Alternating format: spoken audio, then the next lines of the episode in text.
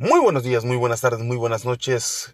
Esto es Corinto, tu podcast cristiano favorito. Yo soy Marco, comenzamos.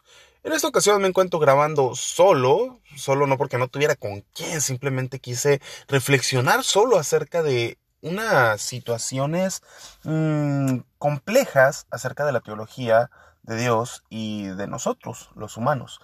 Y el asunto es eh, sobre esta pandemia, ¿no? Sobre los problemas que han surgido en muchos ámbitos, en la salud, obvio, en lo laboral también. Y cómo vemos a Dios en medio de muchas situaciones, ¿saben?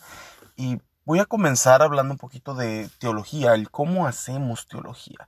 Y es que muchos podemos dar por sentado algo acerca de la teología o acerca de Dios. No voy a hablar tanto de teología, sino de Dios. Podemos dar por sentado algo acerca de Dios, nuestras presuposiciones, nuestros, nuestras creencias, nuestras verdades pueden estar tan arraigadas que no tengan mucha reflexión. No puede, puede que pensemos algo de Dios y no sepamos si es correcto o no. Y muchos cristianos son enfáticos en, en, hablar esto, ¿no? En decir que esto es la verdad, esto está mal, esto está correcto. Y muchos cristianos también suelen pasar por alto tanto las advertencias como las eh, reflexiones acerca de lo que es correcto o no cuando pensamos acerca de Dios. Por ejemplo, muchos apóstoles modernos, muchos profetas modernos, son de esta tendencia, ¿no? De, de no permitir la crítica, de atacar a quien les dice algo, pero generan un tipo de pensamiento en los oyentes y muchas veces los oyentes de este tipo de corrientes no son de reflexionar lo que se les está diciendo. De ahí que se crean impresiones equivocadas acerca de cómo Dios es, para empezar, y cómo Dios obra. Yo no voy a decir ni cómo Dios es, ni cómo Dios obra. Lo que sí voy a decir hoy es que muchas veces nuestras creencias, o casi todo el tiempo, afectan a nuestra forma de conducirnos, afectan a nuestra forma de pensar, nuestra forma de actuar, nuestra forma de hablar, nuestra cosmovisión, o sea, cómo vemos la vida. Si nosotros tenemos un pensamiento que no es sano, pues vamos a actuar de una manera insana, inapropiada. Y estos problemas surgen precisamente de la teología, de cómo pensamos a Dios. Ejemplo, voy a hablar de cuando fui pastor en Empalme. Una hermana, que la estimo mucho a la hermana, tenía un hijo perdido, extraviado y ella estaba en un grupo de madres buscadoras. Acá en mi estado hay un grupo así, ¿no? Se juntan y buscan a, personas desaparecidas. Y era un caso muy triste, pero la hermana tenía esta idea. Dios es bueno y Dios me tiene que regresar a mi hijo vivo. O sea, ella no decía Dios me lo va a regresar o Dios me va a hacer un milagro o algo. No, Dios tiene que hacerlo porque mi Dios es bueno. Ese era su pensamiento. Y por muchos, eh, muchas semanas, incluso meses, estuve dialogando con ella, tratando de decirle y de explicarle, Dios no puede ser burlado, Dios va a tomar cuentas y él rinde y a él se le rinde cuentas y ahí hay un pasaje que dice Moisés está tratando de interceder por unos malvados y, y Dios la respuesta de Dios es tendré misericordia de quien quiera o de quien tenga misericordia. Entonces, y muchas veces oramos a Dios, pensamos a Dios, queremos que Dios nos responda algo sin considerar su voluntad, sin considerar lo que realmente Dios quiere, lo que Dios ya determinó para una situación, para una persona. Porque muchas veces actuamos sin esperar el castigo o la consecuencia de nuestros actos. Bueno, fue un caso muy difícil y para mí, con mucho tacto, con mucho amor, hablar con la hermana, explicarle que Dios es soberano, y a Él tenemos que acercarnos de esa manera. Tenemos que acercarnos sabiendo que Él es soberano, que Él es el que tiene el control y si Él ya tomó una decisión, o sea, nosotros no la vamos a cambiar. No porque Dios sea bueno, Él tiene que obligadamente hacer algo por nosotros. Dios es bueno, claro que sí, no cambia su naturaleza buena, pero también Dios es soberano y no porque haya decidido hacer algo que a nosotros no nos gusta significa que esté mal. Entonces, nos acercamos ante Dios pidiéndole que haga su voluntad y que nos dé fuerza a nosotros para aceptar su voluntad.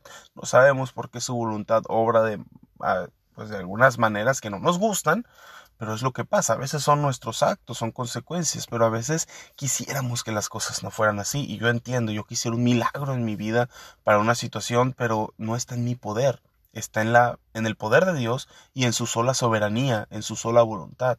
Yo no puedo llegar a Dios y estar exigiendo que sea Él quien me cumpla a mí, solo apelando a que Él es bueno, a que Él va a hacer milagros, o como muchas canciones, ¿no? Es que yo soy su hijo, soy su rey, soy su heredero, él es el rey, soy el hijo del rey, bla, bla, bla. Toda esta teología del exígele a Dios, o Dios está esperando tu fe, o lo que tú quieras, ¿no? Entonces, mm, mi hermana en Empalme empezó a cambiar su oración. Ella ya no decía Dios es bueno, Dios me lo tiene que entregar. Ella empezó a decir, eh, Señor, que sea tu voluntad dame fuerzas, permíteme por lo menos encontrarlo. Ella empezó a cambiar su perspectiva y lo empezó a demostrar en la iglesia mucho y en las visitas y todo, cuando platicábamos. Y bueno, gracias a Dios, digo que feo la situación de su hijo, pero lo pudo encontrar, pudo darle sepultura.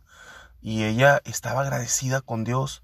Por eso estaba, o sea, estaba dolida, estaba muy feo de dolor, pero a fin de cuentas ella ya había descansado ya no lloraba en cualquier momento y por cualquier cosa, mm, recordando a su hijo o dónde estará o con la pena. Ya sabía dónde estaba su hijo y aunque no había sido la manera en que ella quería encontrarlo, pudo dar sepultura y pudo aceptar la voluntad de Dios con mucho dolor, con mucha tristeza, pero ella pudo sobrellevar eso. Gracias a Dios que sea como sea, cambió el pensamiento de mi hermana. No digo que por lo que yo le dije, ¿no? Pero pues a lo mejor influyó. Dios es el que hace el cambio a fin de cuentas. Y bueno, muchas veces nosotros somos así también. Queremos que Dios nos cumpla, queremos que Dios nos haga, queremos que Dios sea el aquí está todo. Pórtate mal, no importa, yo soy bueno, yo te voy a dar. No es así. Lamentablemente no es así y vemos en el mundo que a veces pueden pasar cosas milagrosas, a veces Dios puede obrar de una manera eh, estupenda en nuestras vidas y creemos que todo está bien, pero hay veces que no pasa así y si tenemos un pensamiento incorrecto acerca de Dios, nos vamos a enojar con Dios, nos vamos a frustrar con todo esto, incluso con la religión, con los hermanos, con lo que quieras, porque Dios no me cumplió, ¿no? Porque Dios de alguna manera lo sentimos obligado a que Él haga las cosas que nosotros queremos. Entonces empezamos a pedir milagros en vez de pedir su voluntad. Empezamos a declarar y decretar las cosas que van a hacer porque nos porque lamentablemente una teología incorrecta te enseña que la fe es eso, declarar las cosas que no son como si fueran, cuando eso no es así. O sea, yo sé, lo sacan de la Biblia, pero es que no es, o sea, lean bien ese, ese pasaje y van a entender que no es por ahí la cosa. Dios puede hacer las cosas, Dios llama las cosas que no son como si fueran. ¿Por qué? Porque Dios es el que puede hacerlo, porque Dios puede crear de la nada. Sí, pero no es lo mismo decir que yo, porque soy hijo de Dios, soy de esa, de esa naturaleza. Vaya, ni los judíos se atreverían a decir algo así. Incluso Pablo lo dice, ¿tú de qué te jactas? Tú no eres judío, ¿de qué te estás jactando? Qué curioso, ¿no? Y se lo dice a los gentiles, vaya, a todos nosotros. Entonces, eh, sí, los judíos tenían esta idea, ¿no? Incluso Jesús lo llega a referir en que los judíos pues eran los elegidos y los vasos de honra y los gentiles pues eran los tecnón, los, eh, ¿cómo se dice? No, no los tecnón, los étnicos, perdón, los de las etnias, los étnicos, los vasos de deshonras predestinados para, para sufrir el castigo. ¿Por qué? Porque no habían sido escogidos y no estaban dentro del pacto nada más. Entonces, tenemos que reflexionar acerca de la teología, de cómo lo hacemos, de cómo pensamos a Dios. Si lo vemos como alguien que está ahí para cumplir nuestros deseos, nuestros, eh, nuestros anhelos, nuestros caprichos, o vemos a un Dios como realmente lo que es, de una forma madura, como un soberano, como el creador, como el que sostiene todo con su poder, con su misericordia, con su amor, sí, pero también como el que, ¿sabes qué? Tiene también exigencias de parte de su creación tiene también un orden y un rol que ha impuesto y que quiere que se cumpla. Y que también ha determinado ciertas cosas que nosotros a veces no entendemos, ¿no? Tales como su justicia, que a veces pues, no, nos, no nos cabe como es su justicia. Entonces, y espero, espero no tocar alguna fibra sensible de alguno que se vaya a molestar, sino que quiero llamar a la reflexión. ¿Cómo estamos pensando a Dios? ¿Dios es nuestro genio de la lámpara? que frotamos con nuestros diezmos, con nuestros decretos, con nuestras declaraciones, con nuestra fe, y el decir, ah, Dios va a hacer el milagro muy grande, cuando en realidad deberíamos estar pidiendo la misericordia y la voluntad de Dios. Eh, o sea, sí, eh, no demuestra una fe grande el decir anticipadamente, es que va a ser el milagro.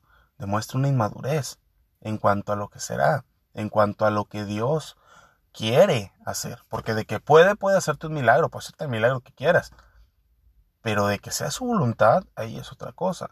Y la Biblia lo dice muy bien, no digan mañana haremos esto o aquello. Digan si Dios quiere, haremos esto o aquello o iremos a tal lugar, porque dependemos de su voluntad.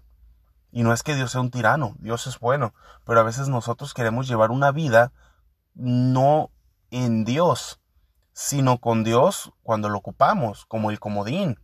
Y decimos vivir en Dios, pero muchas veces Dios es la carta que tenemos para resolver nuestros problemas en la vida. Y la vida que llevamos es una vida de comodidades, es una vida de a veces de fantasía, no vivimos en la realidad. Y Dios es como el comodín, ¿no? Es como el, el, ese as que sacamos para resolver nuestros problemas y nuestros conflictos. Eh, pero nunca estamos poniendo los pies en la tierra acerca de qué quiere Dios, cómo es Dios, cuál es la voluntad de Dios y qué debo hacer y cómo debo conducirme para poder ahora sí estar dentro de la voluntad de Dios. Y curiosamente hay muchos relatos en la Biblia que no nos van a, dar buen sabor de boca en cuanto a la voluntad de Dios. Dice un texto, Dios ya decretó esto. ¿Quién hará volver su mano? ¿Quién hará volver su mano contra el decreto que Dios ya dio? Dios ya lo determinó. ¿Quién va a decir no a Dios? Incluso Pablo no puede explicar bien, bien a cierto eh, decir, ¿sabes qué? Dios lo hizo así por esto, por esto y por aquello, Dios lo hizo de esta manera, hablando del cristianismo, sino que él da por sentado que el cristianismo Dios lo hizo, la voluntad de Dios fue salvar a los étnicos, a los no judíos. Él lo da por sentado y por eso le dice a los judíos en Romanos 9, ¿quién eres tú para altercar contra Dios? ¿A qué se refiere Pablo? Es muy sencillo. Pablo se, se refiere a los judíos. Judíos, por más que aleguen, Dios ya lo hizo. O sea, tú puedes ponerte al brinco, puedes alegar, puedes reclamar, puedes hacer lo que quieras, pero Dios ya lo hizo. ¿Y quién eres tú para altercar contra la voluntad de Dios? Que Dios ya quiso y determinó salvar a los no judíos. Es lo curioso, ¿no? Entonces, si ya lo determinó, ¿quién eres tú para imponer tu voluntad o para poner algún reclamo ante la voluntad de Dios? Si Dios te hace un milagro, qué bueno. Y si Dios no te hace un milagro, ¿te vas a enojar? Dios no deja de ser Dios y de tener una voluntad. Pero a veces, como ya dije, no lo vemos como un Dios, como el soberano, como el único Dios. Lo vemos más bien como el pues, que me va a ayudar cuando lo necesito. Y lo tiene que hacer. Y lo va a hacer porque yo creo en Él, yo diezmo, yo decreto, yo declaro, yo le soy fiel. Entonces hay que ver si realmente estamos eh, pensando correctamente Dios.